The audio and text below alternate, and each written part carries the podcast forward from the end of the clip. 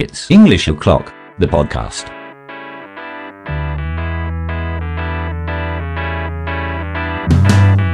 I am walking down the street, thinking the Lord has still got my feet. Bonjour et bienvenue. J'espère que vous êtes installé confortablement, que vous avez a nice cup of tea in your hands et que vous avez choisi votre favorite spot pour écouter ce podcast. Je suis Charlie Rollo, professeur d'anglais dans le secondaire, et vous écoutez It's English O'Clock, le podcast qui a pour but de vous donner des idées, de vous faire découvrir différentes pédagogies, différentes méthodes de travail, mais également de vous faire passer un bon moment en compagnie de personnes plutôt sympas. Enfin, j'espère. Attention, le but de ce podcast n'est pas de dire ce qu'il faut faire, mais plutôt de partager des façons de faire.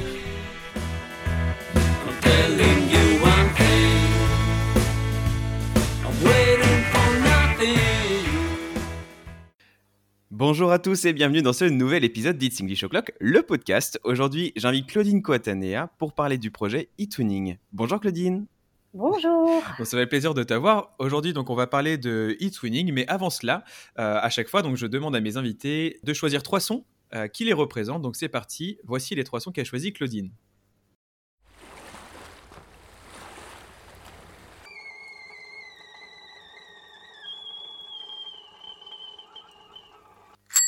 Donc, pourquoi Claudine as-tu choisi ces, ces trois sons-là? Alors le premier, c'est la mer, hein, la mer qui me rappelle euh, d'où je viens, euh, parce que comme beaucoup de euh, Bretons, je suis expatriée en région parisienne, à l'Académie de Versailles. Mais euh, voilà, souvent, je rentre en Bretagne, je vais me ressourcer au bord de la mer, dans mon coin là-bas, dans le Finistère. Euh, le deuxième son, c'est une bouilloire. Alors une bouilloire à l'ancienne. C'est pas celle que j'utilise moi, qui est... j'utilise une bouilloire électrique plutôt. Mais euh, voilà, je suis. C'est un peu le cliché des profs d'anglais, mais je suis une grande buveuse de thé. Euh, je, des- voilà, je bois du thé à longueur de journée. Et euh, je vais chez le petit Indien à côté m'acheter mon thé anglais, le PG Tips. euh, voilà, bien classique, bien traditionnel. euh. Et puis le troisième son, c'est une sonnette de vélo, parce que voilà, le vélo, c'est mon compagnon au quotidien. Euh, je me déplace à vélo, je fais tout à vélo. Mon vélo, c'est un peu ma maison. J'ai tout dessus. J'ai les sacoches, le siège bébé, euh, les courses. euh, je déplace tout comme ça. C'est des fois des situations un peu rocambolesques quand je déplace des meubles. voilà. Puis c'est aussi mon compagnon des vacances. Il y a quelques années, on a découvert les vacances à vélo. On a adoré ça. Et puis depuis, ben voilà, on fait nos vacances euh, à Ouais, puis vélo en, ce moment, tu dois être bien contente de, de voyager à vélo. Et, en- oui, et je suis bien contente de voyager à vélo en ce moment. Depuis la Covid, c'est voilà, ça a pris ça son essor, mais euh, je recommande. voilà. Ok, super, bah merci beaucoup. Et ben on va commencer par une question qui est juste au centre de la thématique de cet épisode, qui est mais c'est quoi les twinning en fait? Alors, eTunix, en fait, c'est un, comme son nom l'indique, c'est un jumelage électronique. Voilà. Et puis, euh, comme son nom ne l'indique pas du tout, euh, ce n'est pas exclusivement anglophone. Euh, et puis, c'est euh, ouvert à toutes les disciplines, ensuite, en plus à tous les niveaux scolaires. C'est pas un truc euh, de prof d'anglais du tout, en fait. Voilà. Après, c'est beaucoup de choses. C'est euh, d'abord c'est hum, un programme. Euh, c'est l'initiative de la Commission européenne. Donc, c'est un programme européen qui fait en, par- en fait partie du grand Erasmus+. Voilà. Donc, euh, c'est une partie de tout ça. D'accord. Euh, ce qui ne veut pas dire que quand on fait un projet twinning, on doit forcément faire un projet Erasmus avec des mobilités. Mais ça fait partie de ça, quoi. Voilà.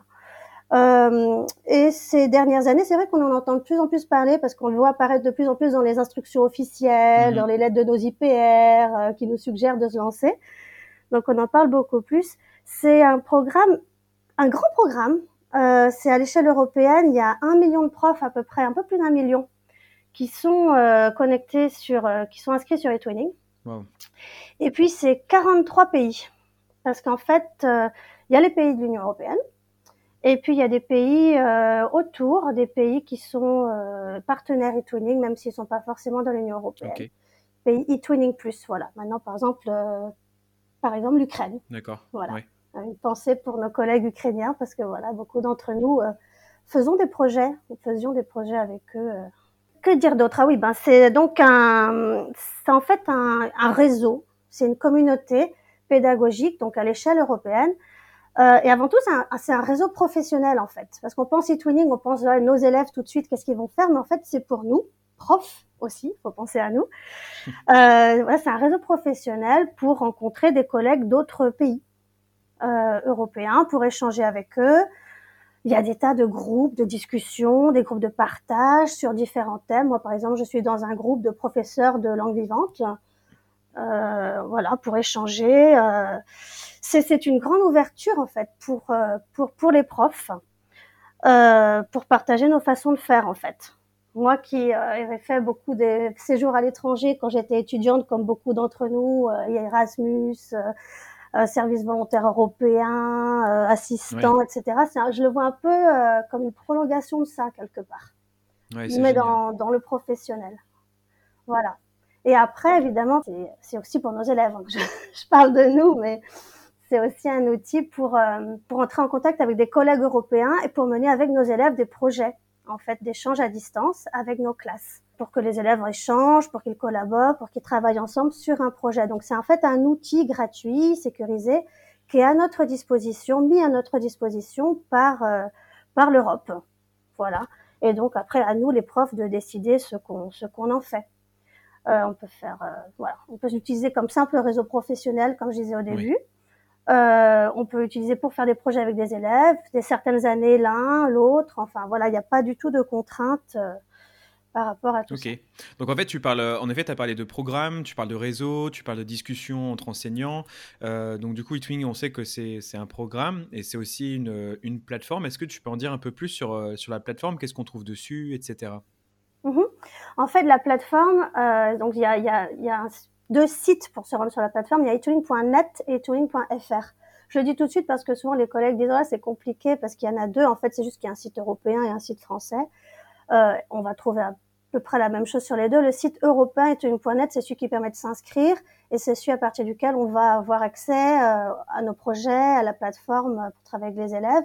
Et tooling.fr, c'est le site où on va trouver énormément d'accompagnement. On en reparlera peut-être un petit peu après pour voir comment euh, on, peut, se former, mais voilà. Et donc, quand on va sur etooling.net, on se retrouve avec une plateforme qui s'appelle eTooling Live, qui est la page pour les profs, en fait. C'est notre, notre mur à nous, un peu à la Facebook, hein, où on peut prendre contact avec des collègues, où on va trouver les groupes euh, d'échanges dont je parlais tout à l'heure, des forums de recherche pour trouver des, des partenaires pour faire des projets, on va trouver des outils de formation continue. Donc notre réseau social, il est là.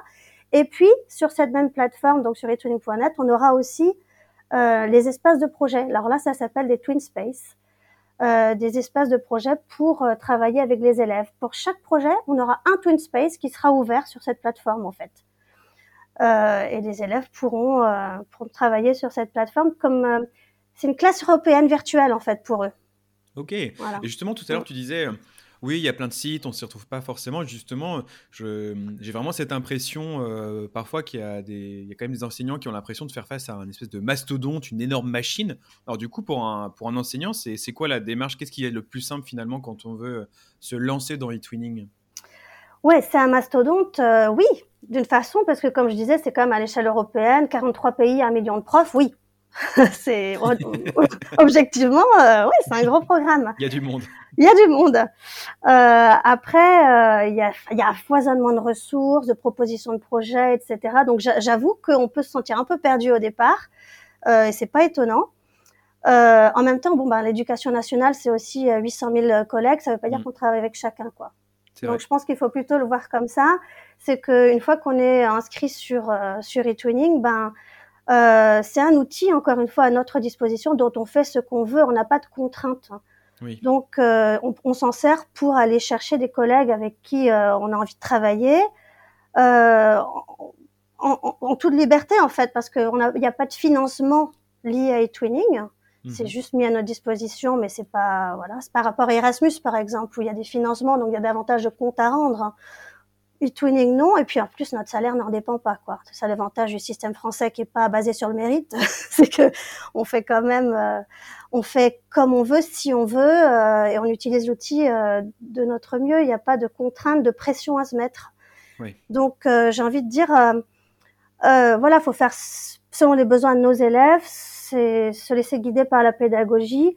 Ne pas se mettre la pression parce qu'on voit que des collègues font des projets énormes. il y a des kits sur la plateforme etuning.net, ils appellent ça des kits de projets avec des projets, mais on c'est intimidant. Euh, c'est énorme, c'est très abouti. Mais en même temps, voilà, on n'a pas tous les mêmes conditions pour mener les projets, on n'a pas tous les mêmes élèves, on n'a pas tous les mêmes besoins. Euh, et puis, c'est pas parce qu'on fait un projet de ce genre-là que nos élèves vont apprendre plus que que si on fait un petit projet beaucoup plus modeste avec eux. Voilà, faut, faut quand même, à mon avis, voilà, encore se laisser guider par nos besoins, les besoins de nos élèves et pas, pas se laisser intimider par ça, quoi. Oui. Et est-ce qu'il y a mm. des euh, justement est-ce qu'il y a des formations pour les enseignants qui seraient curieux mais qui ont un peu peur de se lancer tout seuls? En fait, il y a plein de formations et là aussi c'est un foisonnement. c'est euh, euh, c'est en fait, moi, ce que j'aime dans les tunings, ce que j'aimais depuis le départ, parce que moi, je me suis lancée il y a quand même maintenant 12 ou 13 ans et c'était encore euh, balbutiant. Euh, et en fait, ce que j'apprécie depuis le début, c'est en fait vraiment que dans les tunings, on peut se faire accompagner, mais constamment. Vraiment. Euh, parce que en fait, c'est très structuré du fait que c'est un programme européen. Il y a un bureau européen à Bruxelles. Et puis ensuite, dans chaque pays, il y a un bureau national.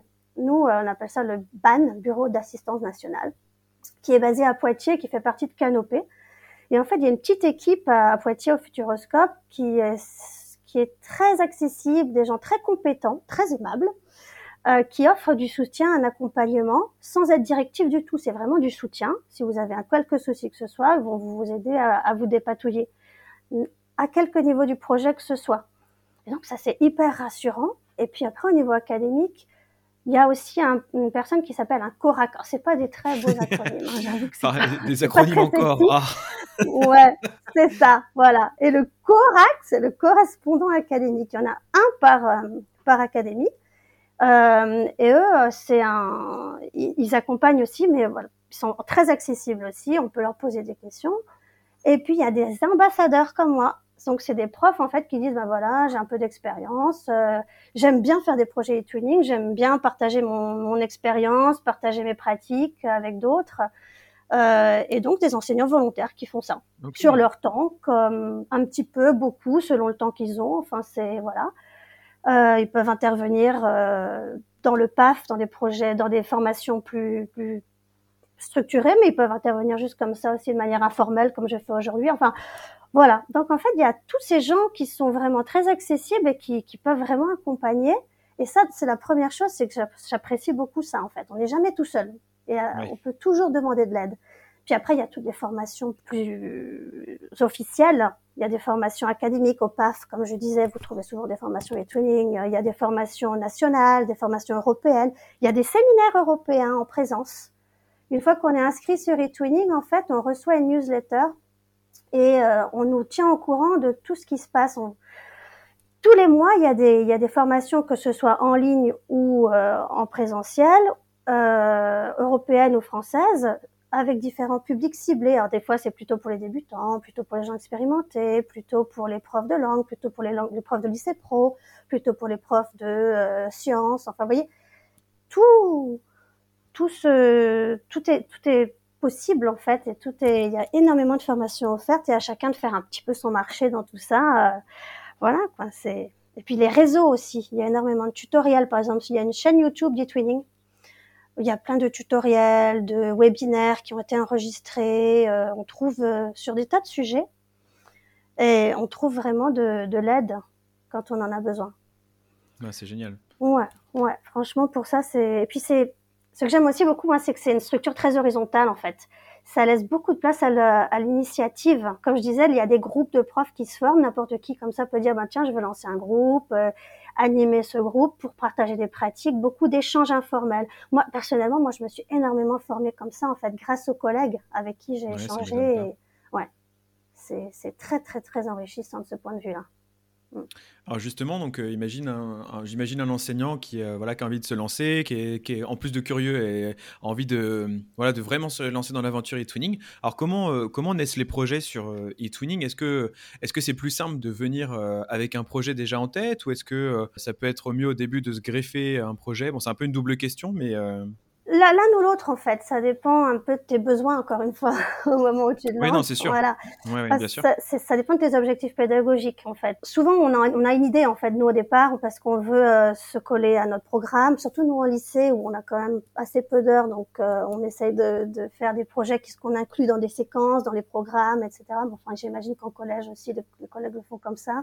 En primaire aussi, parce qu'il y a des projets en primaire, aussi, en maternelle même. hein. Et euh, donc, en fait, souvent, euh, on a une petite idée comme ça. Et alors, on peut aller sur le site euh, eTwinning et il y a en fait un forum pour la recherche de partenaires, un peu à la, je sais pas, euh, pas Tinder non plus, mais bon, on peut trouver des partenaires. euh, C'est une question de match, voilà. quoi. voilà, c'est ça, on se match.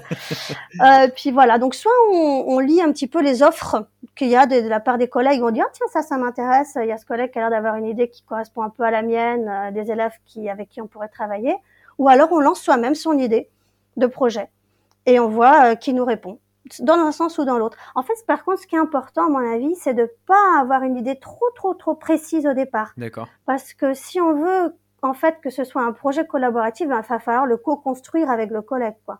Ça peut pas, si on arrive tout près avec un truc tout bouclé en disant voilà ce que je veux, ça va être compliqué pour le collègue de, Oui. de, de, de- de s'insérer et de d'y mettre ses objectifs et ses contraintes aussi. Donc je Oui, c'est un peu comme si on arrivait avec sa séquence en disant bah voilà ce que tu fais aujourd'hui. et- on sait bien qu'on peut pas en fait hein, coller comme Non. ça euh, la façon de travailler d'un collègue, euh, la nôtre, c'est pas voilà.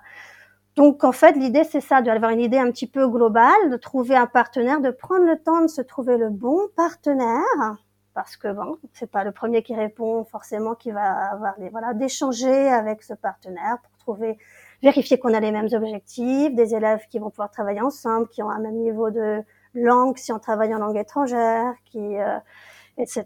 Et puis euh, construire ensemble. Nous, nous, tout simplement, souvent, on utilise des outils de style Google Doc en fait avec les collègues euh, une fois qu'on est parti sur une idée.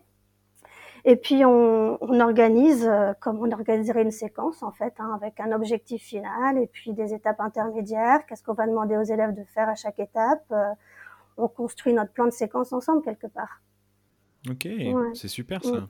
Ça doit être enrichissant en plus de travailler avec d'autres super méthodes. euh, enrichissant, encore une fois. Moi, j'ai tellement appris comme ça parce que c'est différentes cultures professionnelles, c'est différentes manières de travailler. On découvre qu'on n'apprend pas du tout de la même façon l'anglais, dans mon cas l'anglais, mais bon, les autres matières aussi, j'imagine, en Pologne, en Grèce ou en France. Et, euh, et du coup, ça nous demande une flexibilité, une adaptation qui fait qu'on on a une distance par rapport à notre pratique. On prend une distance, on est obligé, et ça, c'est extrêmement enrichissant. Ouais, ouais, ouais. Ok. Du coup, en fait, donc ça, ça me fait une parfaite transition. Euh, en quoi justement euh, lancer un projet tuning peut être formateur euh, non seulement pour les enseignants, mais aussi pour les, pour les peut-être d'abord pour les enseignants et ensuite pour les élèves? Ouais, bah pour les enseignants, c'est c'est ce que je disais. Hein, nous, on apprend énormément en fait. hein. Euh, Bien parce qu'on doit, on doit, on doit enseigner autrement. En fait, en fait enseigner autrement, c'est le slogan du twinning. Ah ok.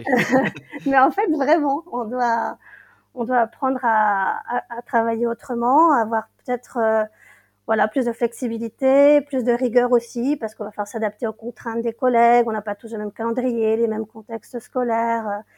Puis il va falloir réfléchir un peu différemment parce que les activités euh, qu'on va faire avec les élèves, euh, il faut trouver des manières de les faire travailler de manière collaborative. Oui. Donc, euh, si les élèves travaillent en parallèle, euh, chacun dans son pays, à faire des activités en parallèle, euh, moi je fais ma petite vidéo, toi tu fais ta petite vidéo, puis on s'envoie les vidéos, puis ça s'arrête là. En fait, c'est pas très intéressant. Oui, c'est euh, pas vraiment un projet quoi. C'est pas vraiment. c'est plus un projet, ouais, puis ils a- projet. ils ont pas tellement d'intérêt à les voilà donc il faut réussir en fait à trouver comment créer de l'interaction comment créer de la coopération comment les faire collaborer il faut franchement il faut de la créativité et euh, mais c'est ça qui est qui est passionnant en fait pour quand on est prof c'est ça qu'on aime souvent quand même c'est créer des cours par rapport à nos objectifs trouver des activités qui collent donc je pense que ça nous ça nous exige vraiment beaucoup de, rigueur et de créativité et ça c'est formateur forcément. On apprend aussi par nos erreurs parce que des fois dans les twinning on se plante. on voit qu'il y a des activités qui marchent pas du tout, ben parce qu'on essaye en fait et quand on n'a jamais fait ça avant, euh, bah forcément on apprend par l'erreur. Ah Et oui, donc c'est ben oui, mais c'est bien, on apprend un peu la modestie aussi. Et puis euh, voilà, c'est euh, ça nous permet de faire d'avoir des approches différentes. Euh, et puis pour les élèves, je pense qu'un projet, avant tout, c'est c'est intéressant parce que ça va les intéresser, les stimuler, leur permettre d'apprendre d'une autre manière. Ça, ça peut permettre peut-être de toucher des élèves qu'on toucherait pas autrement, en, en testant d'autres approches. C'est comme tout projet en fait. Oui. Hein. C'est comme si on se lance dans un projet radio, euh, un projet euh, lecture suivie, un projet théâtre. Euh, C'est juste une, encore une fois, ça, c'est un projet e-twinning, c'est une autre approche. Et je pense que plus on combine les approches euh, et plus au fil de leur scolarité, les élèves ont ont eu différentes approches comme ça, plus on a de chances de pouvoir euh, peut-être avoir un déclic quelque part. Oui, bien sûr. si c'est pas une réponse à tout, hein, c'est pas la solution e-tuning, mais je pense que c'est une approche que qui ça vaut la peine de tester pour euh, pour voir si ça peut marcher. Après, je peux te répondre aussi au niveau plus officiel, hein, ça leur fait travailler tout ce qui est euh, les compétences transversales. euh, Ouais, bah Ouais, oui. ils vont travailler en équipe, euh, en équipe internationale, euh, dans une langue étrangère souvent qu'ils maîtrisent pas totalement. Bah franchement, c'est un défi. hein. Moi, j'ai toujours à mes élèves. Eh oui, c'est énorme comme défi.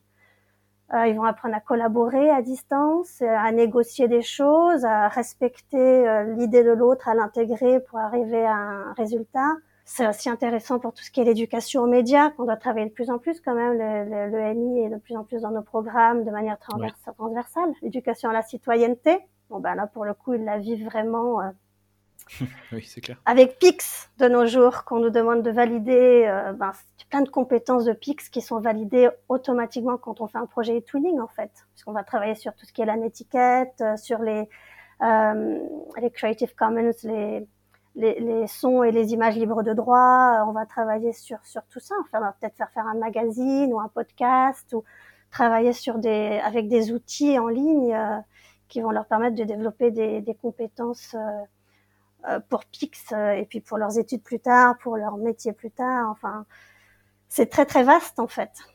Oui. Non, mais c'est en même temps, ça, oui, ça a l'air riche, mais ça donne envie en tout cas de se, de se lancer. euh. En fait, j'aime bien le côté euh, où tu dis, ben oui, euh, on a, il y a peut-être des chances qu'on se trompe et que ça ne fonctionne pas. Et à côté, on a aussi euh, peut-être euh, la chance de tomber sur euh, des, des enseignants et sur des projets qui vont euh, juste rendre nos élèves euh, peut-être aussi euh, plus ouverts euh, vers d'autres pays, vers d'autres cultures. Ça, c'est aussi, euh, c'est quand même, Et oui, c'est quand même important. ouais. Et puis surtout, enfin, je pense que ça donne aussi un enjeu en fait. Finalement, ils sont un peu dans la vraie vie quand ils font ça. Ils vont rencontrer Ouais. leurs partenaires en ligne. Ça donne un sens quand même à ce qu'on fait. Alors justement, donc euh, tu parles des, des projets, tout ça. On va y venir du coup. Est-ce que tu peux nous donner des exemples que, de, de projets que toi tu as menés? Est-ce que tu as voilà, des exemples que toi tu as menés ou des exemples aussi euh, que euh, d'autres collègues à toi que tu connais euh, ont pu mener avec, grâce à eTwinning? Ouais, alors des exemples de projets, moi j'en ai fait tellement au fil des années que Je me doute en une douzaine d'années. Euh, et puis bon, c'est en plus, il y a une- comme je disais, il y a une liberté en fait. L'outil, on s'en saisit comme on veut. Il y a des années où peut-être qu'on fait pas de projet du tout parce que ben on a d'autres choses dans sa vie personnelle. Puis il y a d'autres années, on est à fond et puis on fait un projet par classe et on y est. Donc euh, c'est vrai que c'est voilà. Bah après, euh, les exemples de projets, moi j'ai fait par exemple pour cette année, pour prendre ce qui est le plus frais dans ma mémoire. Cette année, je fais un projet euh, sur euh, tout ce qui est les fake news, la désinformation, la, on est dedans avec l'actualité en plus. Donc, on a appelé ça Detecting Lies. Et donc, je travaille avec euh, une collègue polonaise, une collègue grecque, une collègue italienne et une collègue néerlandaise. Donc, on est cinq. Ils sont, voilà, des élèves de cinq classes dans notre classe virtuelle, en fait. Ils sont 100, 100, un peu plus de 100 Génial. élèves au total dans la classe virtuelle européenne. Et donc, on travaille sur, euh, sur ce sujet-là. Euh, après, euh, pour faire de A à Z, de Z à A, je reviens à mon premier projet. Euh, mon premier projet, c'était en 2008-2009. Et euh, c'était un tout petit projet, mais en fait, je pense que c'était aussi euh, valide et aussi intéressant et aussi enrichissant qu'un gros projet. Hein. C'était un petit projet qui allait de, sur une période scolaire, donc de six semaines en fait, de vacances de février à vacances d'avril ou quelque chose comme ça. Tout petit projet d'écriture collaborative où mes élèves. Travaillait sur des tout simplement les petites histoires, euh, créer des petites histoires à, à suspense, des petites histoires euh, style detective stories, euh, voilà, euh, et en collaboration avec euh, une ou deux autres classes, je sais plus. Et ça, ça avait très bien marché, et moi, ça m'avait permis d'apprendre énormément en fait avec quelque chose de court, euh, sans trop de partenaires au départ. Euh, voilà, de concret pour les élèves aussi. Et quelque part, l'écriture collaborative, c'est le genre de projet Oui. que j'ai beaucoup refait au cours des années, parce que finalement, c'est un projet qui tout de suite fait sens pour les élèves. Ils voient ce qu'il faut faire. On va écrire à plusieurs mains une histoire et au bout du compte, on va avoir des nouvelles à publier. Bon, bah voilà, ils voient tout de suite où ils vont. Euh, et puis nous, ça permet de mettre en place des activités. On est directement dans la collaboration tout de suite. On est sûr là de pas être en parallèle. Donc parce qu'on va s'échanger les, les passages, chacun va s'imposer des petites contraintes créatives, des mots à intégrer dans l'histoire, des choses comme ça. Puis on avance comme ça tous ensemble. Euh, ça crée aussi une attente d'un cours à l'autre. Tiens, qu'est-ce qu'ils vont avoir écrit mes partenaires? Euh, Où ça va en être l'histoire? Quel tour ça va prendre? Mais c'est pas du tout ce qu'on avait prévu, donc euh, aussi s'adapter. Enfin voilà. Et puis on a à la Oui. fin un petit quelque chose à publier. Donc c'est le genre de projet moi que j'ai que j'ai que je fais régulièrement parce que je trouve ça vraiment euh, simple et à l'endroit au but et développant toutes les, les compétences dont on a parlé assez facilement. Voilà. Mais après, il y a aussi des plus gros projets que j'ai faits au cours des années sur, par exemple, les objectifs du développement durable des Nations Unies, les fameux objectifs euh, 2030, là. Euh, parce que ça m'a permis de travailler beaucoup avec ma, mes collègues d'histoire géo. Ça, c'est intéressant aussi dans e-twinning quand on peut travailler avec des collègues d'autres disciplines dans l'établissement ou hors établissement aussi, hein, mais euh, dans l'établissement, moi, ça m'a permis de faire euh, faire des projets pendant plusieurs années avec des collègues d'histoire géo et on a fait des magazines, on travaillait beaucoup sur l'actualité du coup, sur les recherches documentaires, on a fait des podcasts aussi, euh, toujours pareil sur des sur l'actualité, sur ces objectifs de développement durable, euh, des voilà. Et moi j'ai beaucoup appris aussi en travaillant avec la collègue d'histoire géo. Ah, et donc c'est une autre euh, une autre possibilité. Bah, du coup, en fait, c'était ma question d'après, justement. Euh, Est-ce qu'un projet e-twinning euh, tourne forcément autour des langues? C'est vrai que euh, le nom est anglais, e-twinning, et du Et coup, oui, on a ce côté européen. On se dit, bon, bah, c'est les langues européennes, donc c'est que pour les profs de langue. Donc, justement, je me disais que c'était quand même intéressant et important euh, de, de, de poser cette question. euh, alors, est-ce qu'un projet e-twinning tourne forcément autour des langues? Mais pas du tout. Et c'est vrai que c'est trompeur. Et c'est vrai que souvent les collègues pensent, euh, pensent que ça va être réservé aux profs de langue. Et euh, moi, la première, je suis pas un bon exemple parce que je suis prof de langue. Donc euh, Oui, mais bon, le podcast, c'était c'est pour les profs de langue, alors. voilà. Mais euh, pas du tout. En fait, e-twinning, il y a des projets de la maternelle au lycée. Donc il y a des enfants de 3 ans qui, euh, 4 ans qui font des projets. Euh, et il y a voilà et des ados de 18 ans. Il y a des projets euh, qui peuvent se, dans n'importe quelle discipline. Vous allez trouver quand vous allez sur les recherches de partenaires des, des, des profs euh, de mathématiques, euh, d'histoire géo, euh, de- des documentalistes aussi qui font des projets, euh, des, des profs de latin. Enfin, toutes les disciplines sont représentées. Je pense qu'effectivement il y a beaucoup, il y a peut-être proportionnellement plus de profs de langue parce que euh, ça nous attire peut-être davantage ce genre de naturellement, mais vraiment c'est ouvert à tout le monde. Et euh, souvent il y a des projets pluridisciplinaires, par exemple. Euh, moi, je travaille pas toujours avec des profs de langue. J'ai des collègues. J'ai travaillé avec une collègue documentaliste en Pologne. J'ai travaillé avec un collègue qui était prof de techno en Grèce. Enfin, voilà, c'est, c'est vraiment ouvert à tout le monde. Euh, et puis, il faut aussi se dire qu'un projet, ça peut être en fait en français. Parce que moi, là, je vous parle de projets que je fais moi en anglais, mais on peut très bien décider d'une langue commune qui soit le français. Hmm. Et euh, je pense à une collègue de lycée pro qui est prof donc d'anglais-français parce qu'ils sont profs dans deux disciplines, Oui. avec des élèves euh, de CAP qui ne maîtrisent pas forcément très bien la langue française. Et elle avait mené un projet en français avec des élèves, je sais plus, de, je crois que de République tchèque, euh, qui apprenaient le français. Et elle disait que c'était très enrichissant pour ses élèves à elle, français, francophones, mais ne maîtrisant pas forcément très bien la langue, d'échanger avec des apprenants en français et de travailler avec eux. Donc voilà, c'est euh, c'est c'est complètement ouvert à, à tous. L'essentiel, c'est de choisir une langue commune en fait au départ, parce que ça, effectivement, sinon le projet peut pas se faire, ou Oui. plusieurs langues communes. On peut aussi imaginer un projet qui soit en deux langues. Euh, c'est tout à fait possible. La langue, c'est- en fait, la langue, c'est l'outil de communication. Dans une grande majorité des cas, je suppose que l'anglais est quand même une bonne langue de médiation pour Oui. plusieurs pays, je suppose. Il y a beaucoup de projets en anglais de ce fait-là, forcément. Mais Ouais. il y a aussi des projets en espagnol, des projets en français, des projets en allemand. Euh, c'est pas forcément. Mais oui, il y a une majorité en anglais. Oui, c'est, faut pas se mentir. C'est quand même euh, voilà. Mais voilà, c'est ce qui est intéressant, je trouve, pour nous, profs de langue, c'est qu'en fait, c'est pour moi, le projet TWIC, c'est un peu un TP, en fait. Un, le cours de travaux pratiques, on va utiliser la langue, en fait. On va voir si, avec ce qu'on apprend en classe, on arrive à communiquer dans la vraie vie, entre guillemets, euh, avec d'autres euh, d'autres élèves de plein de pays différents, en fait, qui n'ont pas du tout la même langue maternelle. Ça permet de relativiser, ça permet de voir qu'à bah, eux aussi, ils font des erreurs, ils apprennent pas comme nous, euh, voilà. C'est euh, parce que voilà, c'est voilà, c'est la vraie vie, ça donne un sens à ce qu'on fait en classe, quoi. C'est ce, voilà, c'est pour ça que j'appelle ça un peu mes TP. et c'est là qu'il faut aussi se dire, euh, faut pas forcément faire un projet. Enfin, parfois il y a des collègues qui pensent que ça serait mieux de faire un projet, ben, enfin, de l'anglais avec des anglophones, avec des anglais ou des irlandais, parce que je fais de l'espagnol, ça va être avec des espagnols. Pas forcément, en fait. C'est au contraire plus enrichissant avec d'autres apprenants et, et moins de pression pour les élèves aussi, quoi, qui sont pas avec des gens euh, de langue maternelle. Euh, voilà. Et est-ce que par la suite, ces projets sont valorisés d'une quelque manière? Est-ce qu'il y a des, euh, je sais pas, est-ce qu'il y a des, des concours? Est-ce qu'il y a des labels? Est-ce qu'il y a des choses qui permettent en fait de valoriser donc euh, ces projets, soit euh, pour les enseignants, pour les élèves Oui, il y a tout ça, tout ce que tu viens de dire en fait. Exactement. Il y a les labels. Okay. Ça s'appelle des labels de qualité. donc en fait, quand on a fait un projet, on a la possibilité, mais seulement si le prof le souhaite. Hein, de euh, candidater pour avoir un label de qualité.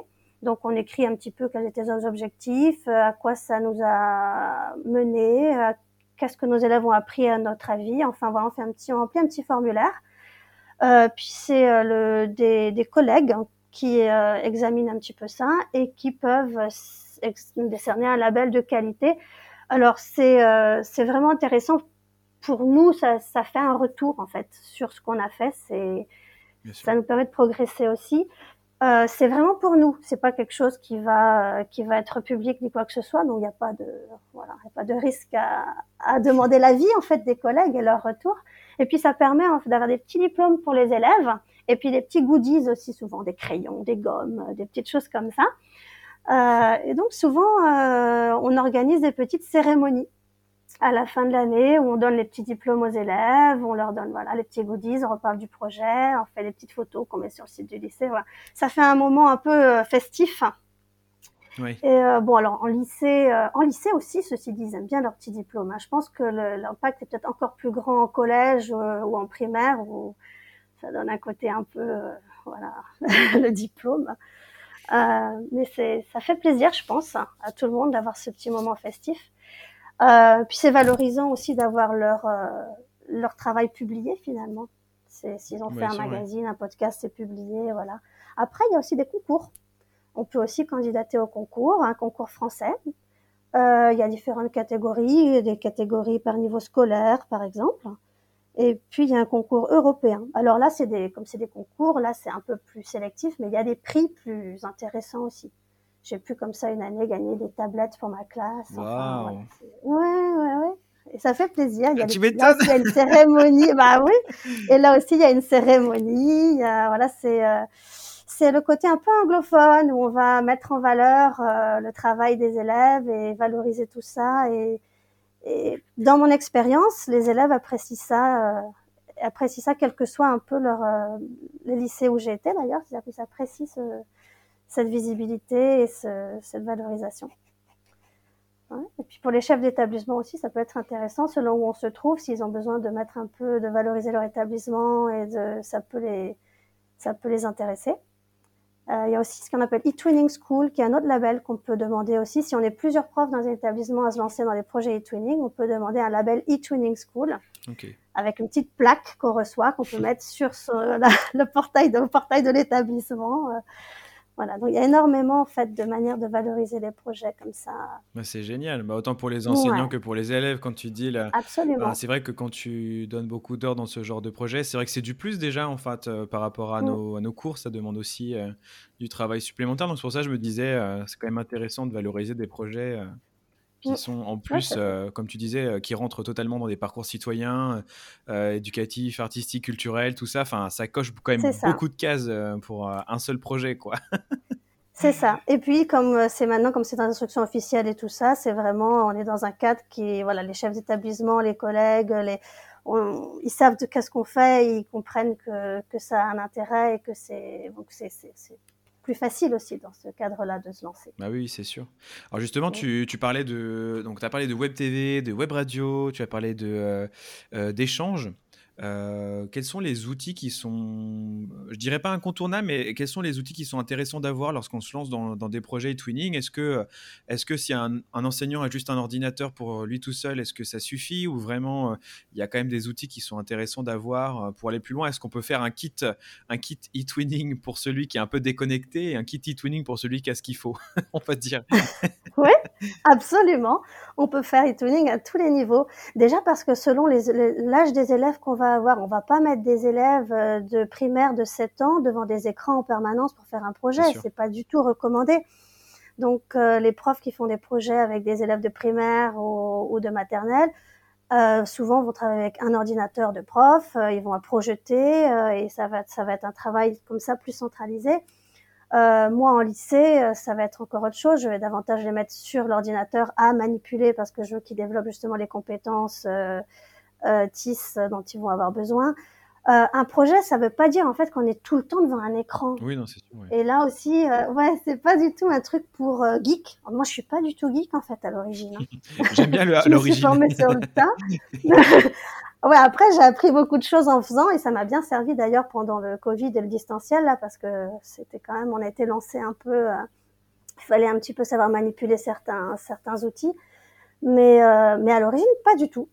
Et j'ai appris sur le tas. Et en fait, voilà, il y a pas, on est, c'est pas un truc de geek, c'est pas un truc pour ingénieur informatique non plus.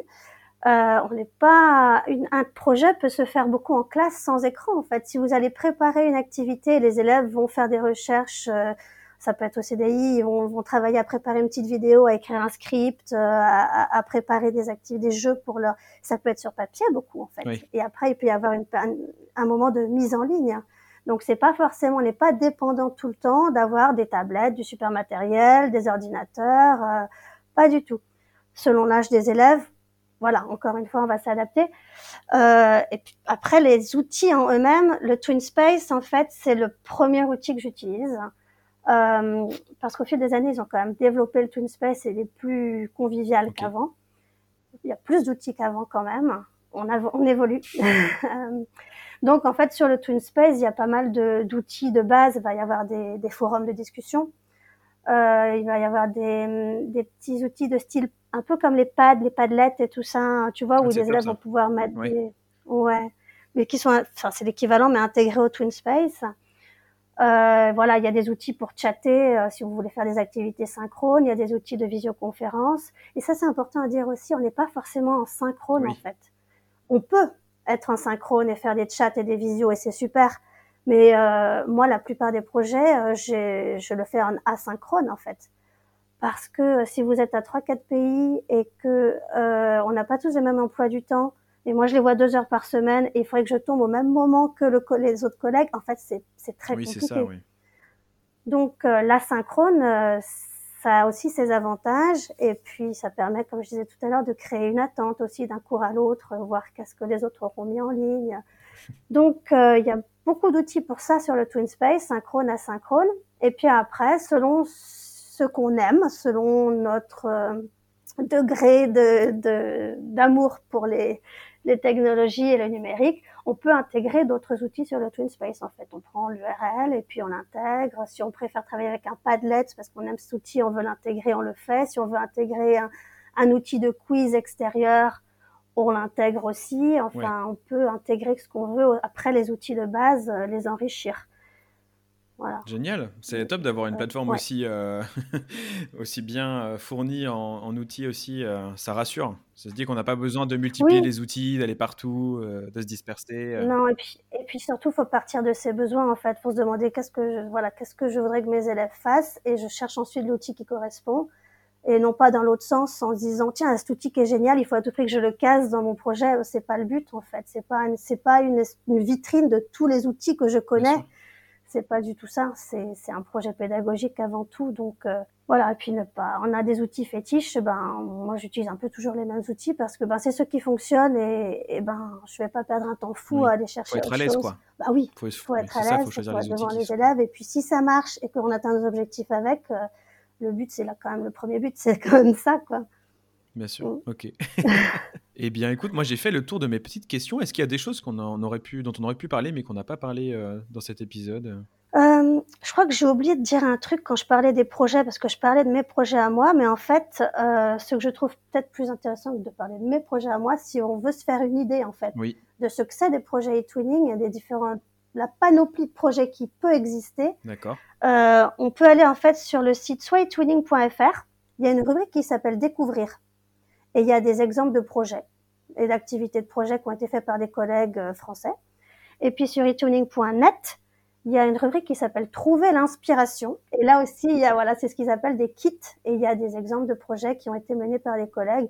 Encore une fois, faut pas se laisser intimider parce qu'il y a des trucs énormes et voilà. Mais ça, ça peut, euh, voilà, nous donner l'inspiration justement, euh, voir ce qui se fait euh, et la, la- tout ce qui existe. Ok, super. Bah écoute, euh, déjà je pense que cet épisode, ça va être un bon petit kit euh, pour l'enseignant qui a envie de se lancer. C'était vraiment le but. Ben écoute, euh, j'espère. Et puis euh, voilà, ne pas hésiter à contacter, si on veut se lancer, ne pas hésiter à contacter les correspondants académiques et les ambassadeurs qui euh, par mail, euh, vraiment on répond, il y a, on, est, on est nombreux, on répond tout de suite parce qu'on est passionnés, donc euh, on les trouve tous sur etuning.fr. On Top. trouve une petite carte de France, on clique sur son académie, on a toute la liste des ambassadeurs, euh, la matière qu'ils enseignent. Donc je suis prof d'espagnol, je m'adresse plutôt à, à l'un ou à l'une ou à l'autre, euh, prof de maths plutôt à voilà. Il y a euh, pas hésiter du tout, ne pas rester devant son ordinateur et devant le site. euh, contactez-nous, contactez les, les, les ambassadeurs, les CORAC, le Bureau national, et vous aurez, euh, à mon avis, de quoi euh, vous aider à vous lancer. Super.